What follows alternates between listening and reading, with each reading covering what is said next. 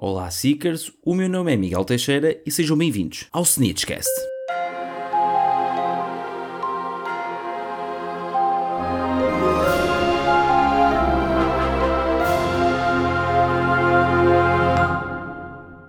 Como é que estamos, Seekers? Espero que tenham tido um bom Natal que tenham aproveitado com a vossa família e que também tenham gostado do último episódio, que foi um, episódio especial de Natal. O episódio 2 vocês podem achar um pouco estranho, porque está a ser dia 31 e devia estar a ser dia 2, não é? Visto que é sempre ao sábado. Mas eu, nestes, nestes dois dias, neste caso, porque o outro também não cumpri a ser um sábado, foi uma sexta, uh, por ser dia 25, e hoje vai ser dia 31. Alguns podem questionar o porquê de ser dia 31, uns já sabem, outros não sabem, mas hoje é o dia em que um, Tom Riddle, mais conhecido por Lord Voldemort, nasceu. Neste caso aqui vamos ter um episódio da história toda, da família, do próprio uh, Tom Riddle, e com isto começamos uh, nada mais, nada menos pela família, ok? Na parte anterior e vamos conhecer as raízes assim de Tom Riddle. Neste caso aqui, Tom Riddle é filho de Merop Gaunt e Tom Riddle Sr., ok? Neste momento, os Riddles são uma família muggle e os Gaunt são uma família, neste caso, de feiticeiros. Os Gaunt são descendentes de Salazar Slytherin e dos irmãos Peverell. Viviam numa cabana em Little Angleton com umas condições um quanto ou pouco precárias, onde tinham como a sua uh, referência na porta de entrada uma serpente morta, que simbolizava e que, para quem fosse feiticeiro, percebia logo que ali viviam pessoas, neste caso ou feiticeiros, que um, ehm, falavam serpentês e por essa razão eram descendentes de Salazar Slytherin. A família Gaunt era muito ligada aos ideais de Salazar Slytherin, como eu já disse uh, anteriormente, e isso uh, é a prova uh, na sua árvore genealógica, que eles casavam-se e tinham, vamos considerar, descendentes entre eles. E isso para manter como todos nós sabemos já, eh, uma linhagem de sangue. É verdade. Esta família acabou por se extinguir devido a essa mesma razão. A família Gaunt era muito apegada também às suas joias de família. Neste caso aqui estamos a falar do medalhão de Slytherin e do anel onde continha a pedra da ressurreição, eh, que era depois dos irmãos Peverell. A família Gaunt era, hum, como eu disse, uma família muito ligada à linhagem de sangue e começamos então pelo primeiro, neste caso é o avô de Tom Riddle, Marvolo Gaunt. Marvolo era um feiticeiro já bastante velho, pouco ou quanto estranho na sua aparência. A sua personalidade era descrita como uma, uma pessoa cruel e incrivelmente insuportável. Marvolo tinha uma paixão maior pela sua linhagem de sangue e pelos seus antepassados do que propriamente pelos próprios filhos. Um pouco grave, eu sei, mas era verdade mesmo. Marvolo esteve preso em Azkaban durante seis meses, após ter atacado vários uh, funcionários do Ministério. Após a sua saída de Azkaban, Marvolo acabou, passado algum tempo, por falecer. Vamos falar então do tio agora de uh, Tom Riddle, Morphin Gaunt. Uh, Morphin Gaunt era uh, o filho mais velho de Marvolo e era uma pessoa que era descrita como uma fotocópia com um toque ali a mais de loucura do que aquilo que era o pai, vamos assim considerar. Morphin tinha uma aparência também um pouco quanto estranha, tinha um olho para cada lado e tinha assim um cabelo também um, selvagem, vamos assim dizer, preto, não é? Mas muito selvagem. Morphin tinha uh, como hábito não é, usar uma faca de prata numa das mãos e na outra uma varinha, e com isto tinha uma atividade de eleição que era, para além, neste caso, de aterrorizar a vida da sua irmã Merop Gaunt, era atacar muggles. Okay? Morphin Gaunt acabou os seus dias em Azkaban e eu vou-vos explicar a história de ele ter ido para Azkaban mais à frente. Merop Gaunt, filha mais nova de Marvolo e, como eu disse, irmã de Morphin Gaunt, um, não era uma grande fã da prática da magia, isto é, ela não via necessidade para usar magia em tudo aquilo que ela fazia no dia a dia, enquanto que o irmão e o pai diziam que sim, que ela era feiticeira, tinha que usar uh, magia para tudo. Muitas das vezes pressionavam-na para fazer esse, esse tipo de magia, mas Merop não achava necessário e por isso não a fazia. Isto também, eu também sou um bocado sincero, eu acho que isto é um bocadinho derivado à relação que ela tinha com o irmão e com o pai. Para além dela não achar necessário usar tantas vezes magia, cada vez que se calhar pensasse em usar magia, ficava um pouco receosa, com medo de falhar, porque o irmão e o pai eram muito exigentes e, um, e tratavam-na mal nesse sentido. Merop uh, não era uma grande apoiante do ideal da pureza de sangue tanto que uh, acabou por se juntar depois a Tom Riddle, que era um uh, muggle. Mas não pensem que isto foi uma linda história de amor, porque não foi. Merup era uma rapariga um, um pouco ou quanto tímida e também uh, não tinha a melhor aparência de sempre, assim considerar. Era muito semelhante ao seu irmão, tinha, também tinha um olho para cada lado e era um pouco. Pronto, era um pouco feia, tinha assim uma expressão um pouco estranha, vamos assim considerar. E isso fazia com que Meryl não tivesse confiança, não tivesse coragem de abordar Tom, que ela uh, era loucamente apaixonada, porque ela via o Tom a passar de cavalo na sua janela, porque Tom era um cavaleiro que vivia numas vilas um, ehm, mais à frente, e Merup uh, ficava encantada a olhar para Tom. Num certo dia, Merup um, ehm, fugiu de casa e deu a poção do amor para Tom Riddle Sr. E isso fez com que ele se apaixonasse por ela, não é? Porque é uma poção de amor. E uh, fugiram para uma outra vila. Quando estavam uh, fora de Little Angleton, Meryl acabou por engravidar, não é? De Tom Riddle Sr. E após estar grávida, Meryl pensou: vou deixar de administrar esta poção ao, ao Tom, porque depois, passar tanto tempo de ele já estar comigo, de certeza que ele já tem que nutrir algum tipo de sentimento por mim e erro crasso da parte de Merup, porque um, Tom, após o efeito da poção passar, abandonou-a e voltou para a casa da sua família. Merup viu-se então abandonada pelo, por Tom, não é? E com isso fugiu para Londres, onde uh, acabou depois por, neste caso, abrigar ou pedir uh, abrigo ao orfanato que nós vemos representado na história de Harry Potter, que uh, é onde Albus Dumbledore conhece pela primeira vez Tom Riddle. Merup, quando chegou a Londres, não tinha dinheiro e fez uh, então ali uma pinhora, vamos assim considerar, ou uma venda, uh, do, uh, do medalhão de Salazar Slytherin, que era o, a joia de família que ela usava. O, o medalhão foi vendido na Borgin Burks por 10 galeões, uma quantia na altura para Merup era completamente aceitável, mas sejamos muito sinceros, quem estava na loja fez um ótimo negócio porque sabia-se que era uma das joias feitas por um dos fundadores de Hogwarts, era um objeto raro e existia uma Epsiba Smith aí espalhada por esse mundo que iria pagar um dinheirão por aquilo. Por isso, mau negócio. Mas na altura, é como eu disse, Merup não tinha noção dos valores e vendeu por 10 galeões. Neste sentido, Merup ficou então obrigada no tal orfanato que eu vos falei há pouco e uh, com isso acabou por ter uh, Tom Riddle nesse mesmo orfanato. Merup acabou por morrer na altura que deu à luz Tom, mas ainda teve tempo de pedir um último desejo, que foi uh, o nome do seu filho. Deu então o nome de Tom em homenagem ao seu pai, Marvolo em homenagem ao seu avô, neste caso Marvolo Gaunt, e o nome de família ficou então para o nome do pai, que era os Riddle. Neste momento estamos a falar que uh, nasceu o maior uh, feiticeiro das trevas de todos os tempos, não é? Assim, eu também considero Grindelwald um, um feiticeiro das trevas. É, é verdade, mas pronto. É Lord Voldemort, não é? A nível de aparência, o Voldemort é mais assustador, vamos assim dizer. Uma curiosidade sobre os Gaunt, uh, eles não falavam inglês, eles uh, faziam questão de, enquanto estavam em casa, falarem sempre em serpentez, porque eram descendentes de Salazar Slytherin e queriam mostrar isso. Muito bem, falando então agora de Tom Riddle, uh, efetivamente, Tom Riddle, nascido então a 31 de dezembro de 1926, atualmente Tom Riddle teria, se fosse vivo, 94 anos. Um, Tom descobriu que era feiticeiro quando Dumbledore o visitou no orfanato, como vemos, uh, como eu vos disse na história de Harry Potter. Frequentou Hogwarts entre 1938 e 1945, foi escolhido, obviamente, para Slytherin um, Tom, desde cedo, foi considerado um feiticeiro muito talentoso e estudioso. Tinha uma personalidade reservada e era descrito como um jovem com uma aparência bastante atraente e charmosa.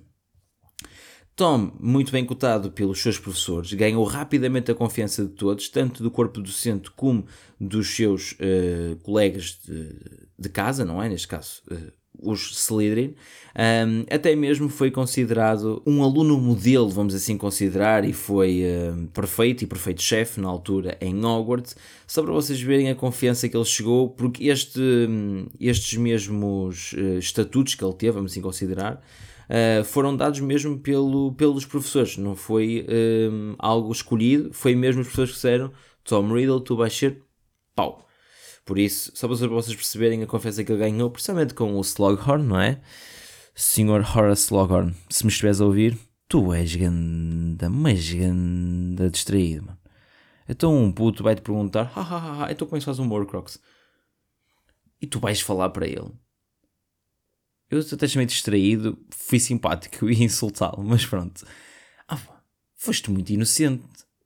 Mas mesmo muito inocente. Mas pronto, Slughorn sendo Slughorn, não é? Tom não sabe uh, muito bem como é que isso aconteceu, mas descobriu que era um, o herdeiro de Slytherin. Uh, como, eu, como eu vos disse anteriormente, o herdeiro de Slytherin tinha os mesmos ideais de Salazar Slytherin, um quanto ou pouco curioso neste caso, porque um, se pensarmos bem, Salazar Slytherin teve como herdeiro um Half-Blood, neste caso, ele nem era um puro sangue e era um herdeiro de Slytherin. Logo aí temos uma prova que a pureza de sangue vale zero no mundo mágico. Uh, desculpa lá, Salazar Slytherin. Eu sei que és o fundador da minha casa, mas nesta situação eu tenho que é, entrar em desacordo contigo, porque hum, né? Todos temos direito. Todos temos direito, Salazar. Continuando.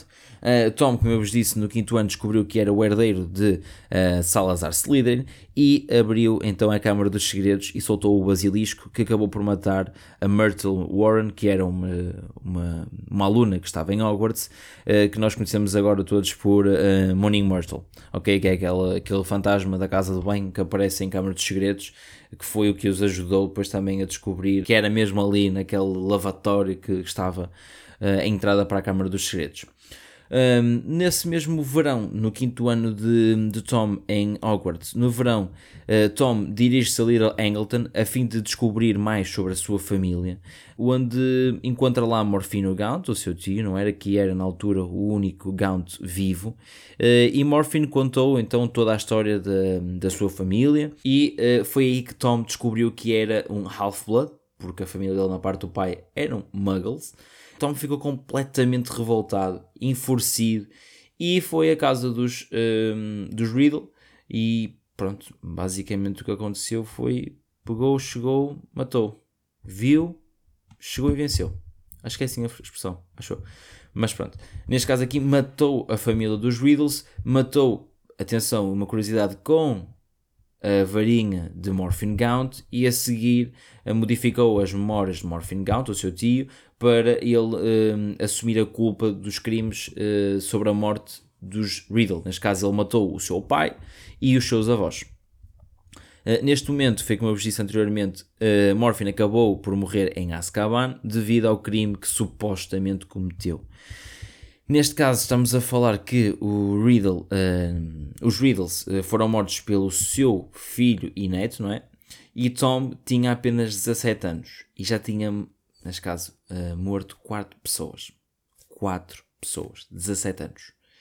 Mas atenção, ninguém em Hogwarts desconfiava uh, destes acontecimentos. A verdade é uma, e ele tinha um estatuto de aluno modelo, era um pouco estranho se uh, suspeitassem de alguma coisa, mas pronto, é o que é, não é?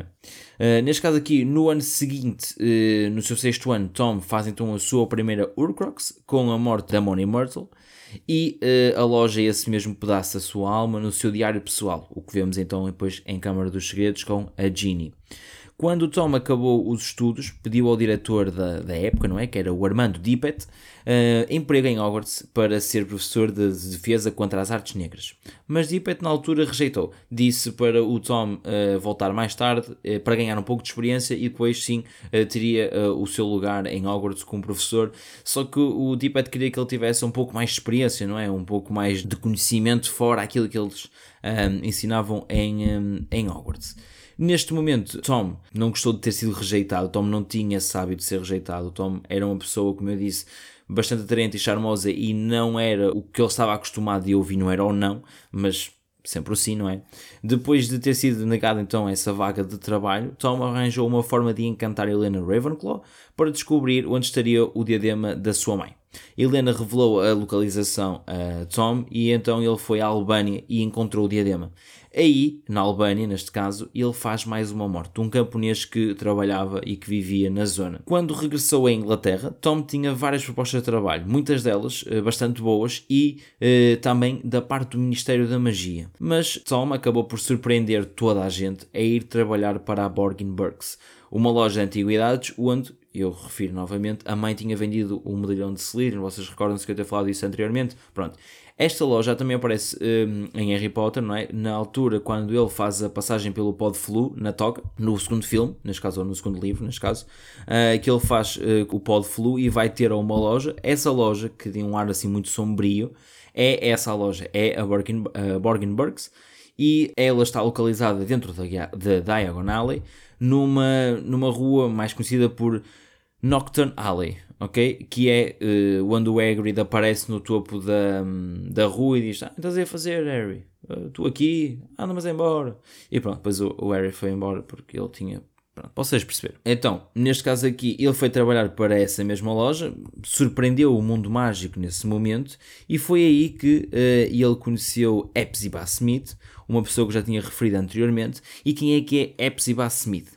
Epsiba Smith era uma descendente de Helga Hufflepuff que tinha um fascínio por colecionar itens raros. Epsiba Smith era a detentora da taça de Hufflepuff, ok? Que era então o artefacto que a Helga deixou, e também tinha comprado anos, anos antes o medalhão de Slytherin. Então, neste momento, estamos a falar que o Tom Riddle já tinha a, pretensão de ter os quatro elementos, não é? Das casas para fazer um, uma Urcrox, e temos ali uma pessoa que tinha duas delas. Ele já tinha um, se apoderado de uma, que era o diadema de Ravenclaw, e um, tinha ali duas, um, dois artefactos que poderia tê-los. Então, Tom Riddle começou então a negociar, vamos assim considerar, foi até mesmo a casa de Epsiba Smith para negociar algumas peças que tinha na Borkenburgs e fazer negócio com a Epsiba, mas um, Tom queria tudo menos negociar valores. Tom queria mesmo era ter a taça e o medalhão para então conseguir um, satisfazer a sua loucura, não é? de ter aqueles três artefactos e fazer deles uma Urcrox. Neste caso, uh, Epsiba foi morta, não é? Por, uh, por Tom, neste caso devido a um veneno, uma poção venenosa, e assim uh, Tom ficou com os dois itens raros. Neste caso, Tom incriminou uh, a elfa doméstica de Epsiba Smith, a Hockey, pela morte de Epsiba, colocando na Hockey uh, uma memória falsa. Após conseguir os dois itens, Tom despediu-se de, da Borgenbergs e saiu de cena, literalmente, durante anos. Uh, assim, já tinha, como eu disse, cinco itens que seriam futuros Urcroxes. O diário com a morte de, de Ammonia Myrtle, o anel, na altura quando foi um, matar os Riddles, e ele na altura também uh, retirou o anel quando estava uh, em casa dos Gaunt, não é? Em Little Angleton. Falei então de, do diário, do, do anel, não é? Que depois fez uh, uma Urcrox com a morte do próprio pai. Tínhamos um medalhão de Slytherin que foi posteriormente colocado como um Urcrox com a morte de um sem-abrigo Muggle que ele uh, matou e a taça da Hufflepuff foi feita com a morte da própria Epsiba Smith. O diadema uh, foi usada a morte do tal camponês que uh, ele matou quando estava à procura do, do mesmo. Depois de, de se despedir, uh, Tom dedicou-se a 100% à magia negra e ao recrutamento dos seus fiéis seguidores, não é? Como nós conhecemos, uh, e criou então um movimento uh, sobre a pureza de sangue e que ele iria dominar todo o mundo, não é? Passado mais ou menos 10 anos, Lord Voldemort voltou, já conhecido por Lord Voldemort, voltou a Hogwarts para pedir a tal vaga de trabalho que um, Dippet lhe tinha prometido. Nesta altura, já não era Deep, o diretor, era um tal de Albus Dumbledore, não sei se vocês conhecem, mas é uma pessoa que não, não, não aparece muito na história, nem é, nem é importante, nada, nada, nada. É uma pessoa que pá, raramente aparece, mas pronto, na altura ele foi pedir o trabalho uh, ao diretor na altura, que era o Albus Dumbledore, e ele já ficou, neste caso o Albo já tinha ali a pulgar atrás da orelha, vamos assim dizer, com as atitudes que Tom uh, andava a ter, não é? O, o Albo já estava a par do movimento que o, que o Tom Riddle estava a fazer, inclusive o, o, na conversa que eles têm, o, o Tom e o Albo estão a falar e o Albo dirige-se ao uh, Tom por, pelo próprio nome, que é Tom, e o Lord disse: coleguinha, isto aqui já não é Tom, só Lord Voldemort, isto aqui já não é Tom. E ele, não, não, para mim vai ser sempre Tom. Por isso houve ali já aquela picardia, não é? Entre os dois, que durou durante muitos anos, e, um, e novamente Dumbledore acaba por rejeitar um, essa mesma proposta uh, para, uh, neste caso, Voldemort ser professor. Imaginem só o Lord Voldemort a ser professor de, de defesa contra as artes negras ou artes das trevas um, em Hogwarts. Atenção, ele já estava com aquela, vamos considerar, aquela aparência meia ofídica, não é? Aquela sensação mais com aquele nariz já um bocadinho coisa e tal, com aquela cara já assim um bocadinho é? estragada, vamos assim considerar o estranho, não é? Um, já estava com um bocadinho dessa aparência, era, era esse estranho, acho eu, ter um professor assim, mas não é? Pá, estamos, em, estamos no mundo mágico, dá para tudo. Neste momento, uh, Voldemort estava completamente irritado, não é? Enraivecido por ter sido recusado mais uma vez, como já vos disse, o Tom não vivia bem com a rejeição e com isso uh, suspeita-se até que foi nessa altura que ele colocou o diadema de Ravenclaw uh, na sala das necessidades e a escondeu lá. Após uh, as duas rejeições, neste caso aqui, Voldemort amaldiçoou o cargo do professor de defesa contra as artes negras, que fez com que nenhum professor que lecionasse nessa mesma disciplina durasse mais de um ano no cargo. Um, depois dessa rejeição, uh, decidiu começar então a concretizar o seu movimento, okay, que era o que eu vos tinha falado anteriormente, e daí desencadeou então a Primeira Guerra Bruxa. Os Urcroxes, que já tinham sido criados, foram espalhados pelos seus seguidores, como nós vemos uh, durante os filmes. Neste caso, Lucius Malfoy ficou com o diário, uh, Bellatrix Lestrange com a taça que foi uh, guardada então no seu cofre em Gringotts. O medalhão ficou escondido na tal caverna que nós vemos, eh, com o lago eh, que estava com os Inferis eh, que protegiam o, o, medalhão. E no, na própria taça, nas, não sei se vou conseguir aquilo uma taça, mas vocês estão a compreender, aquela concha quando tinha o, o medalhão e aquela, aquela, aquele líquido, que aquele líquido era uma, era uma poção, que era a, a Emerald Potion que fazia com que as pessoas começassem a ficar um, com alucinações e isso impedia que elas ficassem efetivamente com o medalhão. E a primeira pessoa a ser a cobaia nesse sentido era o elfo de Regulus Arthur Black, neste caso o Creature, que foi testar essa mesma poção, vamos assim considerar, que ele não sabia que era essa poção, e quando se viu nessa posição, Creature rapidamente saiu de cena, não é? E contou a Regulus uh, o que é que seria passado, e depois vocês sabem que Regulus Pronto, conseguiu lá tirar o medalhão. Pronto, aconteceu toda aquela situação. O anel suspeita-se que tenha ficado então na casa da família Gaunt e, uh, neste caso, protegido por diversos feitiços. Enquanto isto, Snape, uh, que era um devorador na morte e um agente duplo, não é? Neste caso para o Voldemort, não para o Albus, que o Albus só foi depois.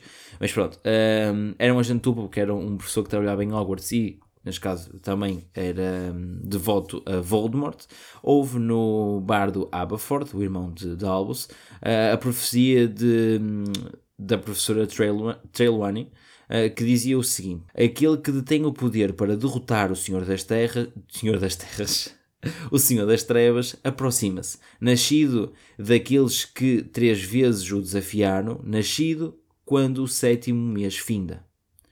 O Senhor das Trevas vai marcá-lo como seu igual, mas ele possuirá um poder que o Senhor das Trevas desconhece. E um terá de morrer às mãos do outro, pois nenhum pode viver enquanto o outro sobreviver. Aquele que detém o poder para derrotar o Senhor das Trevas vai nascer quando o sétimo mês findar. E foi aí que Severus ouviu, neste caso, só metade da profecia, porque Aberforth, entretanto, percebeu-se que ele estava lá e expulsou-o do, do seu bar. Severus após ter ouvido a profecia, foi imediatamente contar a Voldemort uh, o que é que tinha ouvido. E haviam duas crianças que nasceram no final do mês de julho e que os pais, neste caso, defrontaram ou, ou desafiaram, neste caso, Voldemort, que foi Harry, neste caso pelo, por James e Lily Potter, e uh, o Neville pela, um, pelo Frank e a Anna Longbottom. Voldemort decidiu ir atrás de, dos Potter, neste caso, devido uh, ao Harry ter mais semelhanças na situação de ele ser um Half-Blood, porque a Lily era uma Mudblood. Pronto, e ele fez essa associação e que nós já percebemos que as associações do Voldemort muitas das vezes vão completamente ao lado, não é, Voldemort? Por isso é que tu morreste da forma que morreste, não é? Traído pela própria varinha, não é? Porque pensou mal naquilo que teria que pensar, não é? Mas pronto, Voldemort então foi a Godric Hollow, na altura eles já estavam no esconderijo, como nós bem sabemos que tinha sido o Pettigrew que deu, uh, né, que se chibou ao, ai, ao Voldemort e uh, fez com que os Potter morressem. mais uma vez, obrigado, Peter Pettigrew, por nos dares uma história destas. Porque sim, foste tu, Peter Pettigrew, que nos deu esta linda história que nós temos de Harry Potter. Muito bem, neste momento, então, o Voldemort foi a Código Solo, eh, atacou os Potter, matou a Lily e matou o James, e na altura, quando iria matar o Harry, uh, devido ao feitiço que a Lily tinha feito, uh, o feitiço fez ricochete, o Voldemort perdeu o seu corpo, não, não morreu, não é? Ficou só, só, só sem o seu corpo, e acabou por fazer uma Urcrux que não estava a contar, que foi a que nós conhecemos do Harry. Neste sentido, uh, Voldemort, um, após essa, esse confronto, assim considerado com o Harry, foi-se refugiar na, na Albânia, onde sobreviveu durante vários anos uh, e após, neste caso, uh, conhecer o Quirrell, que era o professor que nós conhecemos em um, Harry Potter e uh, a Pedra Filosofal, após uh, ter-se aliado a Quirrell um, e não tendo conseguido uh, a Pedra Filosofal, que era o que ele queria para ter o Elixir da Vida, ele, após o novo falhanço, volta a fugir para a Albânia em 1994 e aí, neste caso, ele peço desculpa, aqui já troquei agora um bocadinho. Ele fugiu e ficou lá na Albânia em 1994. Ele chega então a conhecer Peter Pettigrew, que fugiu no ano anterior, um, mesmo para encontrar Lord Voldemort, para. Um, pronto, é? visto que os amigos antigos, por os ter traído, já não iria ter, por isso vou-me aliar, não é? A, a, a, outra, a outra parte da história, não é? Pronto, neste caso aqui encontrou então Lord Voldemort. Voldemort também uh, sobreviveu devido a, a, uma, a uma cobrita qualquer, que não, não sei muito bem o nome dela, mas é pequenita também, que era na, Nagini, né? Nem sei muito bem quem é que ela é. Mas pronto, neste caso ele foi sobrevivendo porque sobrevivia numa, numa mistura entre o veneno da Nagini e o sangue do unicórnio. A Nagini também ele conheceu uh, na Albânia nesse, nesse processo, neste caso depois de ter sido novamente, uh, vamos considerar, uh, morto, não é? Entre aspas, e foi para a Albânia pela segunda vez, foi aí que ele, que ele, conheceu a Nagini, e ele sobrevivia então dessa mistura entre o veneno e o sangue do unicórnio. Uh, num dia, uh, Peter encontrou Bertha Jorkins, uma funcionária do Ministério, que o reconheceu e uh, Peter levou-a ao esconderijo onde Lord Voldemort estava, não é? e usaram-na para retirar certas informações e foi aí que eles descobriram que o torneio dos Três Feiticeiros iria se realizar em 1995 e a partir daí Lord Voldemort começou a planear a sua um, ascensão com a ajuda de Peter Pettigrew e de Nagini. Neste momento, então, começou o, o, planeamento e então, em 1995, Voldemort acaba então por atacar na taça de Quidditch uh, e posteriormente, nessa altura, fazer refém o professor Moody, uh, fazendo com que depois Barty Crouch Jr. Um, ehm, fizesse então o papel de professor de defesa contra as artes negras sob a aparência de, de Alastair Moody. Pronto, após uh, essa mesma um, situação, uh, foi quando plantaram então a, ta a, taça, não é? Que era um botão de transporte para um, aquele, aquele cemitério onde estava sepultado o pai de Tom Riddle, neste caso era o Tom Riddle Sr., não é? Nesse momento, uh, ele voltou então para, um, para a história, vamos assim considerar, naquele caldeirão onde ele era um feto. Não se sabe muito bem como é que ele chegou a esse feito, mas a verdade é que ele chegou a esse feito. E uh, neste caso foi aquela, aquele caldeirão onde ele tinha que ter um osso do pai, o sangue do seu inimigo e uh, o membro de um fiel que ele tivesse. Neste caso foi quando o Peter Pettigrew uh, cortou a mão, não é? E pronto, não é? E lá nasceu o, o Voldemort. Após o seu retorno, houve vários confrontos entre Voldemort e Harry. Nessa altura, em Cálice de Fogo, foi quando Harry disse que Voldemort uh, tinha regressado, mas o Ministério não queria acreditar, e foi então na Ordem da Fênix que uh, Cornelius Fudge uh, viu mesmo Voldemort e despediu-se do cargo.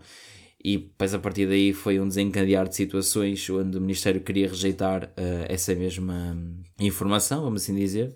Uh, mas após essa, essa última cena em Ordem da Fênix, ficou mais, ficaram mais com medo propriamente de rejeição, e isso leva com que as pessoas tenham reações e ações um pouco estranhas, e foi o que aconteceu. O medo causa, causa muita coisa, uh, e isso não é diferente no mundo mágico.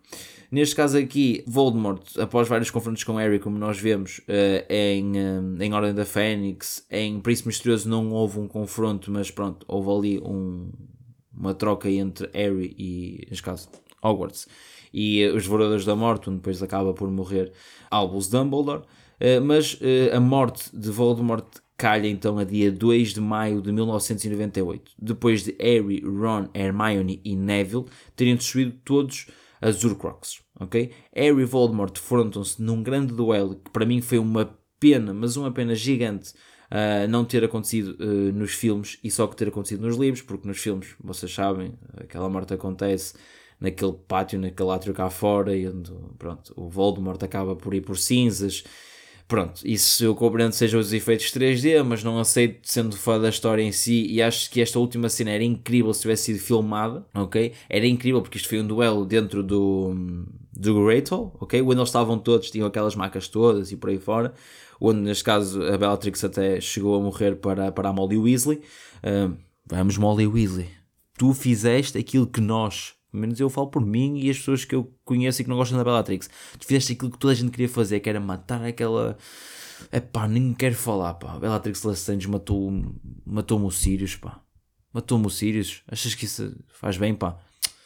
Enfim. Neste caso aqui foi no Great Hall, como eu estava a dizer, e, tinha, e foi uma cena tão boa. Quem lê os livros sabe o que é que eu estou a falar.